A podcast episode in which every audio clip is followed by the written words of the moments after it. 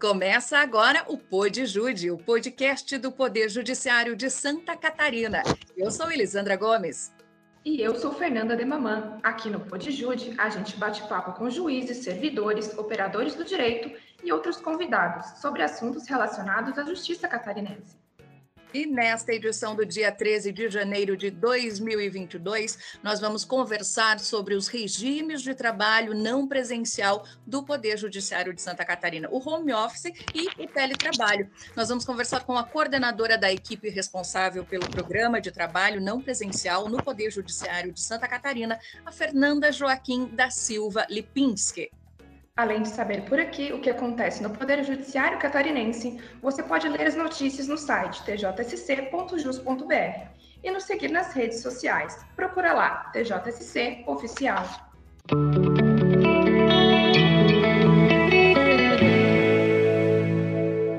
Muito bem, então a nossa convidada de hoje é a servidora Fernanda Joaquim da Silva Lipinski.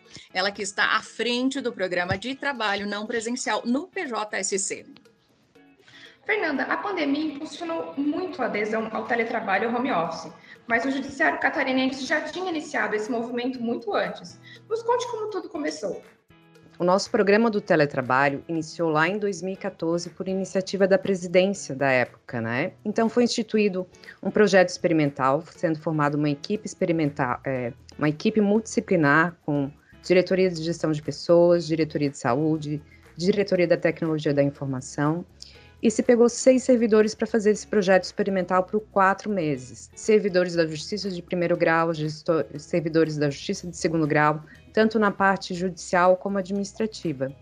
Então, no final desses quatro meses, viu que era possível o teletrabalho, então, o aumento da produtividade aliado à melhoria da qualidade de vida dos servidores, e com isso saiu a primeira resolução do teletrabalho em 2015, vendo que os resultados foram positivos desse projeto experimental. Então, com a resolução de 2015 da TJ14, foram abertos os primeiros editais. Na época ingressaram em torno de 134 servidores e destes, 32 permanecem até os dias atuais. Então, desde lá, o nosso Poder Judiciário de Santa Catarina é referência no programa do teletrabalho. Né? Depois a gente conversa um pouquinho sobre as diferenças aí do teletrabalho e do home office. Pois é, Fernanda, é isso que eu ia perguntar. Quais são os regimes de trabalho atuais no PJSC e quais são o trabalho não presencial? Como é que funciona isso? Nós temos atualmente seis possibilidades para os servidores, para os nossos colaboradores escolherem como adequado ao seu perfil e ver com seu gestor a possibilidade de permanência ou ingresso. Então, nós temos o nosso regime presencial, nós temos o regime do home office excepcional, que é da Resolução Conjunta número 5 de 2020. Temos o regime do home office da Resolução 31. Esse é o perene que vai durar após a pandemia, mas que os servidores, os colaboradores que já quiserem ingressar já têm essa opção. Esse home office da Resolução 31 na modalidade integral e parcial. E temos o regime do teletrabalho, também na modalidade integral e parcial. Então, são essas seis opções que nós temos: uma do regime presencial e cinco possibilidades do não presencial. Lembrando que o regime excepcional da resolução conjunta ainda está em vigor e ainda não temos previsão para revogação. E Fernanda, sobre o trabalho não presencial, quais são as principais diferenças entre o home office e o teletrabalho? No teletrabalho, o servidor ele tem que cumprir uma meta diária de produtividade que equivale ao cumprimento da jornada de trabalho, tá? No regime do teletrabalho, só podem ingressar servidores efetivos ou comissionados, tá? Tem uma série de requisitos, é feito um processo administrativo e o teletrabalho, ele tem a flexibilidade de horários de trabalho, né? O programa do teletrabalho ele tem três pilares que a gente sempre observa que é o aumento da produtividade aliado ao aumento da qualidade do trabalho e a melhoria da qualidade de vida dos servidores. Então, isso que caracteriza o teletrabalho. Já no regime do home office, da Resolução 31, a gente costuma fazer a, a comparação que é como se a gente pegasse a nossa cadeirinha do Poder Judiciário de Santa Catarina e colocasse em casa, porque permanecem todas as mesmas diretrizes. A gente faz o cumprimento da jornada de trabalho, a gente fica à disposição do nosso gestor, fazemos os nossos atendimentos telefônicos. Então, permanece as mesmas diretrizes. Temos que bater o ponto eletrônico, ficar à disposição do nosso gestor. Então, essas são as principais diferenças entre o teletrabalho e o home office. Então, teletrabalho, cumprimento de uma meta diária, e o home office, cumprimento da jornada de trabalho. Certo. Você falou da meta, então, para a modalidade teletrabalho. É, como é que é estipulada essa meta? Existe um mínimo e um máximo, um cálculo que é feito? Como é que é? Então, a nossa resolução do teletrabalho, o TJ 22 de 2018, ela estabelece umas regras que o gestor, o servidor em conjunto, vão conversar para chegar a um denominador comum. Nós temos um documento no processo de teletrabalho que é o plano de trabalho. Então, como é que é efetuado esse cálculo dessa meta diária de produtividade? É listado os servidores que exercem atividades correlatas a que o servidor que ingressará em teletrabalho executará, lista esses servidores, a produtividade deles nos últimos seis meses inclusive a do servidor se ele já executa essa atividade, e acresce no mínimo 20% de, de acréscimo de produtividade. Então, essa é a regra básica da, do estabelecimento da meta. Por isso que a gente fala essa conversa para fazer esse cálculo da meta diária de produtividade, para que se estabeleça esses parâmetros, esses acordos bem definidos, né? Porque o mínimo é 20, não quer dizer que tem que ser 20, né? Por exemplo, se o servidor é o mais produtivo na, da unidade, não tem sentido ele ingressar com uma meta inferior do que ele já vinha produzido no presencial. Então, a nossa resolução faz essa previsão. Por isso que a gente coloca, a nossa resolução prevê no mínimo 20%, né? Costumamos dizer que o trabalho não presencial, ele tem que ser bom tanto para o colaborador como para a unidade. Tem sempre que se observar essa via de mão dupla e sempre é, deixar claras as regras, né?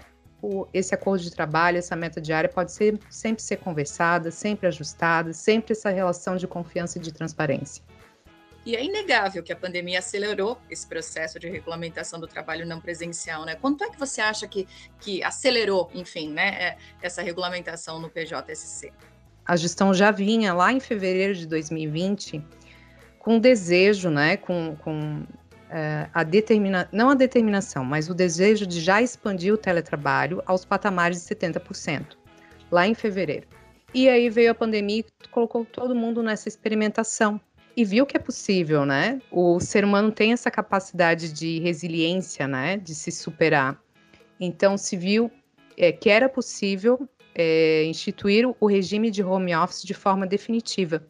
E aí nós investimos aí nos estudos, debates das, regula das regulamentações do trabalho não presencial. Então, foram editadas quatro resoluções, o que instituiu o teletrabalho parcial, o regime de home office definitivo, uma resolução que trouxe algumas modificações que vimos a oportunidade de desburocratizar um pouco os procedimentos do regime do teletrabalho, porque o teletrabalho a gente tem a resolução do Conselho Nacional de Justiça que acaba dando algumas amarras. Então a gente viu também a possibilidade de desburocratizar alguns procedimentos e também ampliar o limite de servidores em trabalho não presencial, que antes a gente tinha um limite de 30% no teletrabalho, podendo ser majorado ou não.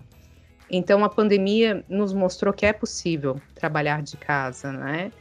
E muitos servidores, colaboradores que se achavam, não se viam nessa, nesse regime de trabalho, se adaptaram muito bem e hoje não desejam voltar, né? Eu cito a pesquisa de satisfação do ano de 2020 que 85% dos respondentes falaram que desejavam permanecer em algum regime de trabalho não presencial.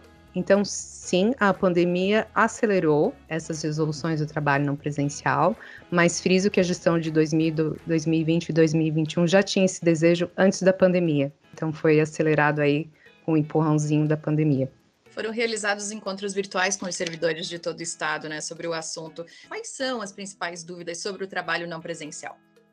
Uma das principais dúvidas é se o ingresso depende da anuência do gestor da unidade. Né? Como eu já havia comentado, o ingresso em qualquer dos regimes do trabalho não presencial dependem da anuência do gestor da unidade. Então, é, por isso que a gente sempre fomenta essa conversa prévia, né?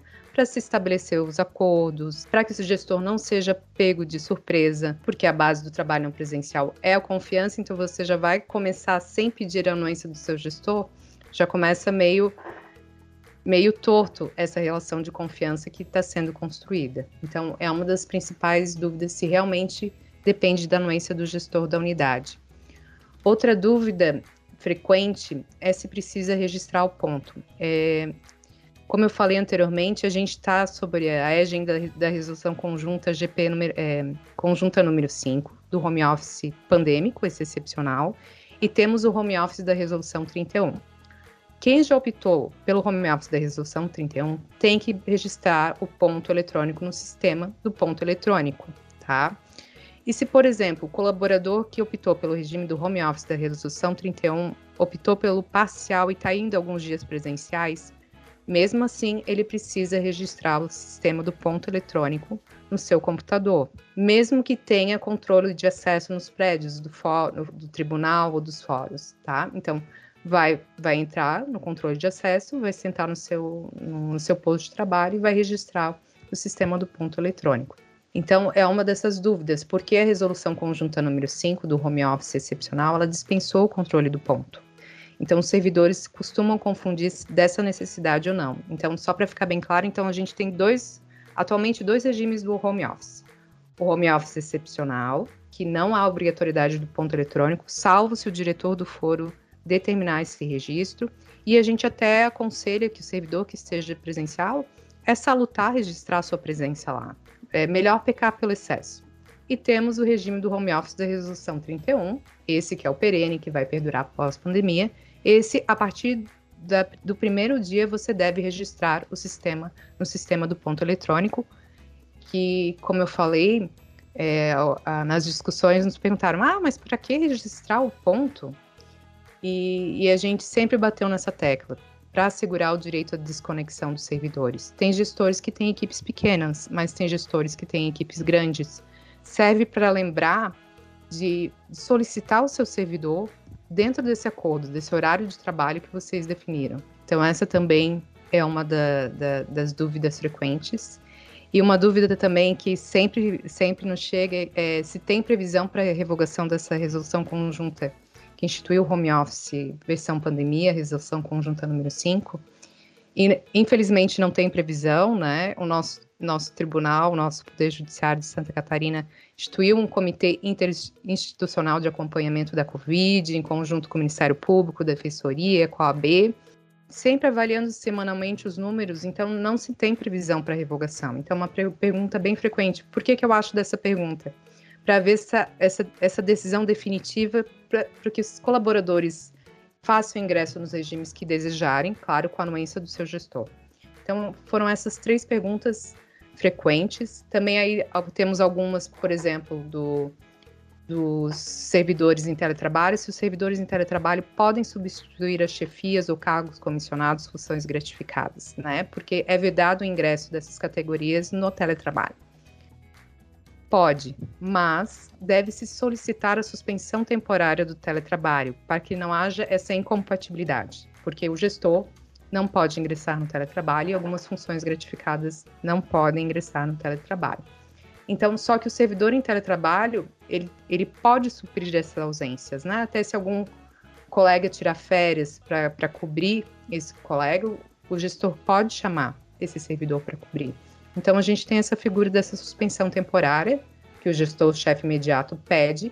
Então, essa suspensão temporária ao registro, que naquele período o servidor em teletrabalho vai atuar de forma presencial ou no home office, e nesse período ele fica dispensado do cumprimento da meta diária, devendo cumprir a sua jornada de trabalho. Então, essa foi uma das perguntas constantes aí de, na, nessa conversas que a gente teve aí com esses mil, mil servidores. Também gostaria de de trazer aqui também que a gente teve oportunidade no programa do Mães do Judiciário, esse programa que é gerenciado para minha querida amiga Daniele Novak. Também ali a gente conseguiu conversar com em torno de 250 mães, entre servidores e magistradas. Um assunto bem recorrente também é o trabalho não presencial, né, dessa preocupação de ter que voltar ao presencial e muitas com filhos pequenos e se adaptaram tão bem, né? É, essa, é, acompanhar essa primeira infância. Então, essas perguntas foram as mais frequentes. Fernanda, o PJSC se tornou um case de sucesso do trabalho não presencial durante essa pandemia, né? Já compartilhou suas boas práticas com outros tribunais, vários órgãos. Ao que você atribui esse feito? Esse olhar, esse foco nas pessoas, né? Esse esse foco na melhoria da qualidade de vida dos servidores é, no, na gestão 2020-2021 desde lá do início, antes da pandemia, teve as visitas às comarcas. Logo que iniciou a pandemia, teve os fóruns de debate do, do teletrabalho e do home office. E aí começou essa escuta, essa escuta ativa dos nossos colaboradores. Né? Eu acho que isso que, que é o nosso diferencial. Ir lá na base, conversar é, com quem realmente está lá na base, que sente na pele, né? É, que a gente colhe aí as sugestões de melhoria, né? as sugestões de aperfeiçoamento, as críticas. Então, eu acho que a diferença é essa, né? Eu cito aqui, foi criado aí o programa Você em Foco, né? Que foi um programa guarda-chuva, onde foram alocados todos esses programas que investem no bem-estar, na qualidade de vida dos servidores. Ele foi lançado ano passado, em 2021, aí, no metade do ano. Também cito aí a edição da resolução é, TJ número 11, que instituiu a política estratégica de gestão de pessoas. Então, assim, foram muitos benefícios nos anos de 2000 e 2021. A pandemia não foi, não, não teve coisas, é, teve coisas muito ruins, mas trouxeram coisas muito boas, né? Quando que a gente imaginar que é, uma equipe multidisciplinar, porque aí no programa do Saiba Mais a gente sempre foi acompanhado da diretoria de saúde, da diretoria de tecnologia da informação. Se fosse presencial, a gente não teria conseguido conversar com esses mil colaboradores, né? Na companhia da diretoria de saúde, da diretoria da tecnologia da informação. A gente aproveitou muito essa, essas ferramentas tecnológicas, né? Eu sempre falo, a pandemia nos distanciou fisicamente, mas nos aproximou virtualmente. A gente gosta muito dessas ferramentas de videoconferência então, eu acho que a diferença é isso, o foco nas pessoas, na melhoria da qualidade de vida. Nós conversamos em é, 2020 2021 com 14 órgãos do Brasil todo, e é muito salutar essa troca de experiências, né? Fizemos live com São Paulo, conversamos, participamos de vários, o Fórum Nacional do Tribunal de Contas da União, apresentamos nosso case no Fórum Aprimores do Superior Tribunal de Justiça, então, acho que esse é o nosso diferencial, essa gestão humanizada, com foco nas pessoas. Porque se entende que o aumento da qualidade de vida dos servidores, né, um servidor feliz, o aumento do desempenho é uma consequência natural. Então, é isso. E a gente aprendeu a usar e a aceitar também o uso de algumas ferramentas que até então se considerava até impossíveis, talvez, para o judiciário, né, como um todo. Mas, Fernanda, quais foram. Você já falou vários exemplos aí dos benefícios, né, enfim, os resultados positivos que a gente tem tido com o trabalho não presencial. Mas quais foram os principais resultados obtidos com essa ampliação do trabalho não presencial, especialmente o home office, né, nesse período de pandemia? Um dos das principais aí, sempre veiculado aí na, na, na, página do tribunal, é o nosso aumento de desempenho. Durante toda a pandemia, nosso tribunal figurou entre os cinco melhores tribunais em números, é, de tribunais de médio porte. Mas, Fernanda, por que, que tu fala em desempenho e não em produtividade? A equipe do trabalho não presencial, a gente não, não gosta muito da, da palavra produtividade porque parece que são só números. Por que, que a gente fala em desempenho? Porque nós executamos atividades que às vezes não refletem em números. É, às vezes tem alguns sistemas judiciais que não, não geram números em relatórios de produtividade. E-mails não geram relatórios de produtividade. Por isso que a gente fala no aumento do desempenho dos nossos colaboradores. É um dos principais resultados. Também eu destaco aqui a redução de despesas, né? Nesse período de pandemia, sempre fazendo a ressalva, né, que estávamos no período pandêmico, que todos estavam em casa, mas esperamos aí que isso se concretize aí pós-pandemia, essa redução de custos é uma tendência.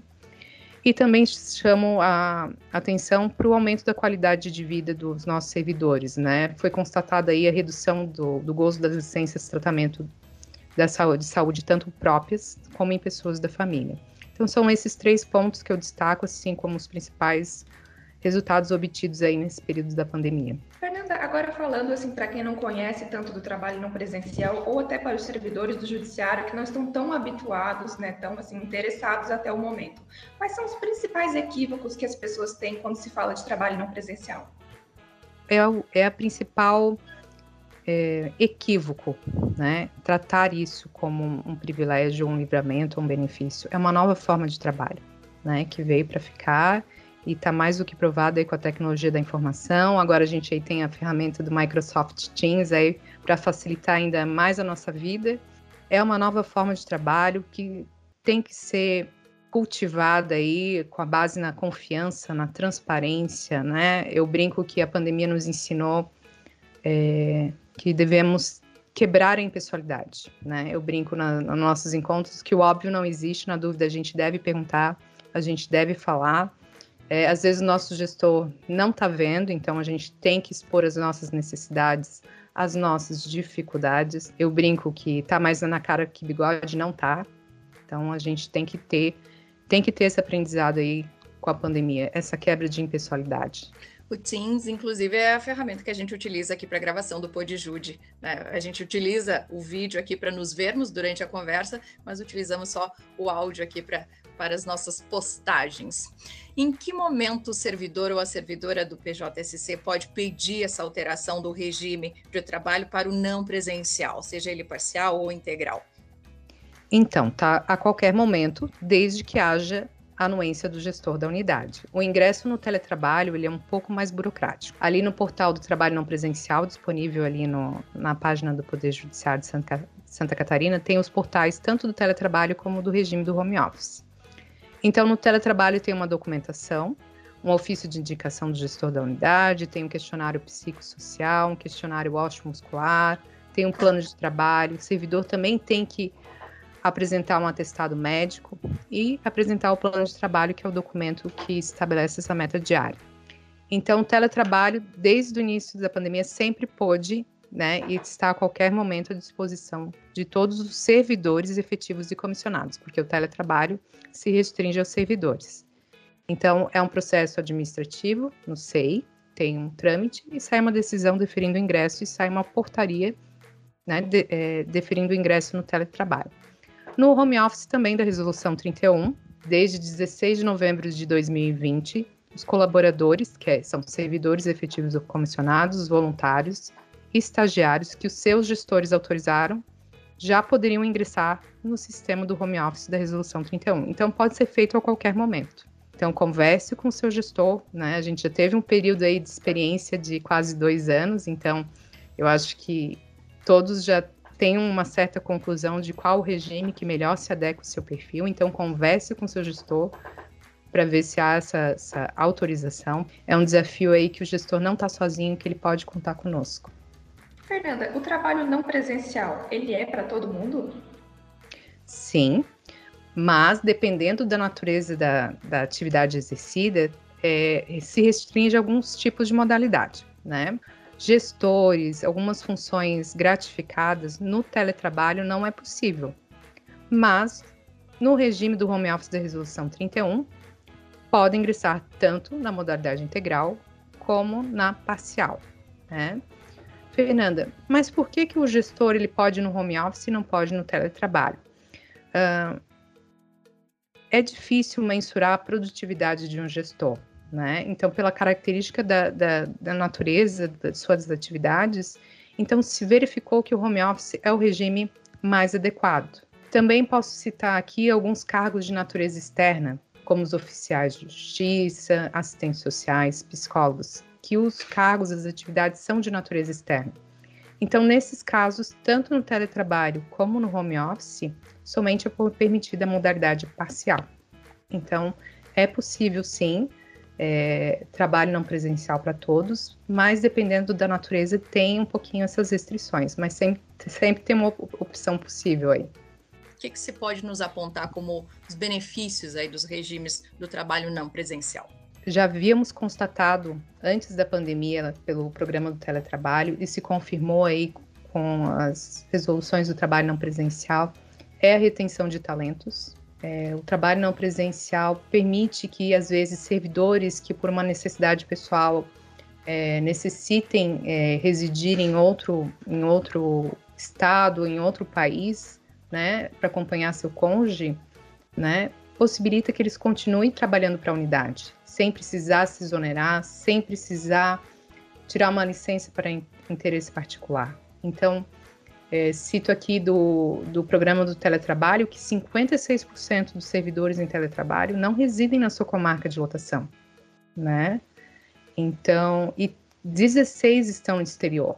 Então, é uma retenção de talentos, né? É, ótimos servidores, às vezes que o poderia se perder, a gente consegue segurar, né? Valorizar esses servidores com trabalho não presencial. Também cito aqui um dos benefícios é o coworking, né? Nós tivemos aí durante a pandemia o primeiro coworking no Poder Judiciário de Santa Catarina, né? Essas estações de trabalho que permitem aí os nossos colaboradores de diversas unidades poderem utilizar, né? O coworking ali na Diretoria Geral Administrativa, referência no nosso Poder Judiciário Nacional, e é uma tendência aí para os próximos anos. É, temos é, estações de corpo em todo o Poder Judiciário. E também cito a estadualização das atividades judiciais, que é uma tendência, que é uma das diretrizes do nosso planejamento estratégico, né? Que é trabalhar de e qual e para qualquer lugar. A contadoria estadualizada está aí, né? E dando ótimos resultados, né? A estadualização das atividades, aí os contadores judiciais, provando aí que, é, que dá certo, uns ótimos resultados aí da estadualização das atividades judiciais. Então, são os benefícios e a tendência aí que veio para ficar. Fernanda, nós falamos muito sobre o sucesso do teletrabalho, que ele é um acordo coletivo de trabalho, é um compromisso conjunto. Seria algo como liberdade com responsabilidade? Em parte, né? É sempre essa via de mão dupla, tem que ser sempre pro, em benefício do servidor e para a unidade. É, trabalho não presencial exige dos nossos colaboradores é, disciplina, autonomia, então é de certa forma liberdade com responsabilidade. Mas por que que não liberdade? Porque no teletrabalho você tem a liberdade do seu horário de trabalho, mas no home office você acordou um horário de trabalho. Então você não tem essa liberdade. É, como eu falei antes, essa quebra de impessoalidade. Surgiu uma necessidade, vou ter que pegar meu filho na escola antes mas eu estou em regime de home office da resolução 31, eu vou comunicar ao meu gestor da unidade, porque eu estou em horário de trabalho, essa, essa minha necessidade.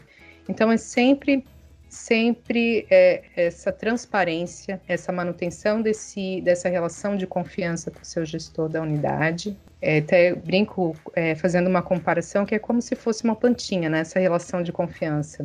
A gente sempre tem que estar tá regando, sempre tem que estar tá adubando, colocando um pouquinho no sol, às vezes um pouquinho na, na sombra. Então, por isso que eu falei de liberdades em partes, né? Tudo depende desse acordo de trabalho e do regime que você acordou com seu gestor e for deferido. Olha, diante dessa nossa conversa toda, me parece que não tem volta, né? O trabalho não presencial vai ser o futuro do judiciário catarinense, né?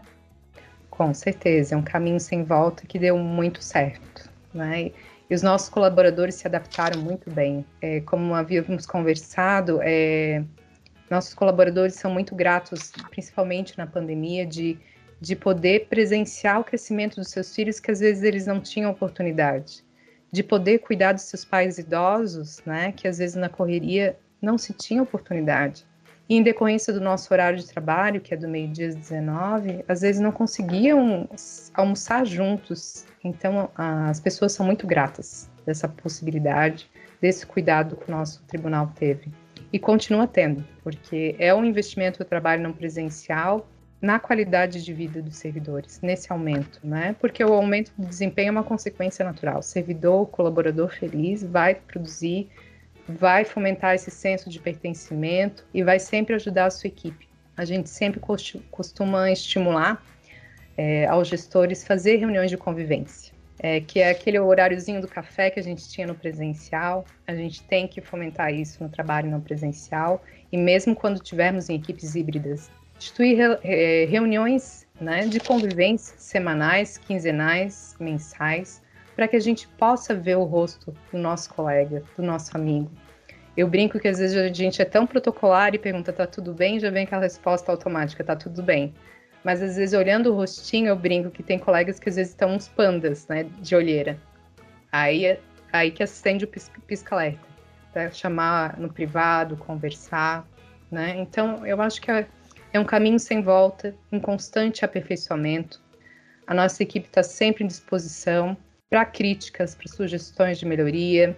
A gente sabe que tem muito a evoluir. As resoluções de trabalho não presencial não são cláusulas pétreas, né? Estão em constante evolução. Então a gente sempre se coloca à disposição para esclarecer as dúvidas, para ouvir, para conversar, tá bom? Estamos indo para a etapa final do nosso podcast, hoje sobre os regimes de trabalho não presencial no Judiciário Catarinense. A coordenadora da equipe responsável pelo Programa de Trabalho Não Presencial do Poder Judiciário de Santa Catarina, Fernanda Joaquim da Silva Lipinski, nos trouxe muitos esclarecimentos. Agradecemos imensamente a disponibilidade, Fernanda.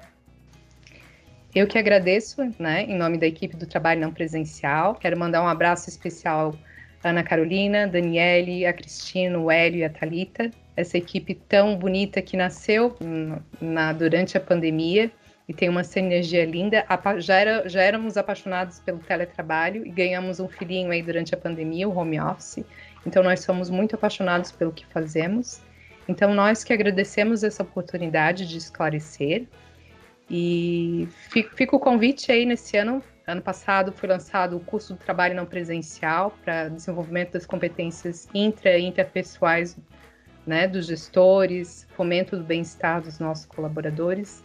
Foi um sucesso, nós tivemos 1.322 inscritos, então nesse ano de 2022 teremos novas turmas, então não perca a oportunidade de se inscrever e aprender um pouquinho mais sobre o trabalho não presencial. Muito bem, muito obrigada, Fernanda. Então é isso, gente. O Podjude de hoje vai ficando por aqui, mas a gente também te conta o que acontece na Justiça Catarinense através do site e das redes sociais. É só acompanhar tjsc.jus.br ou então o TJSC Oficial no Facebook, Instagram, Twitter e também YouTube.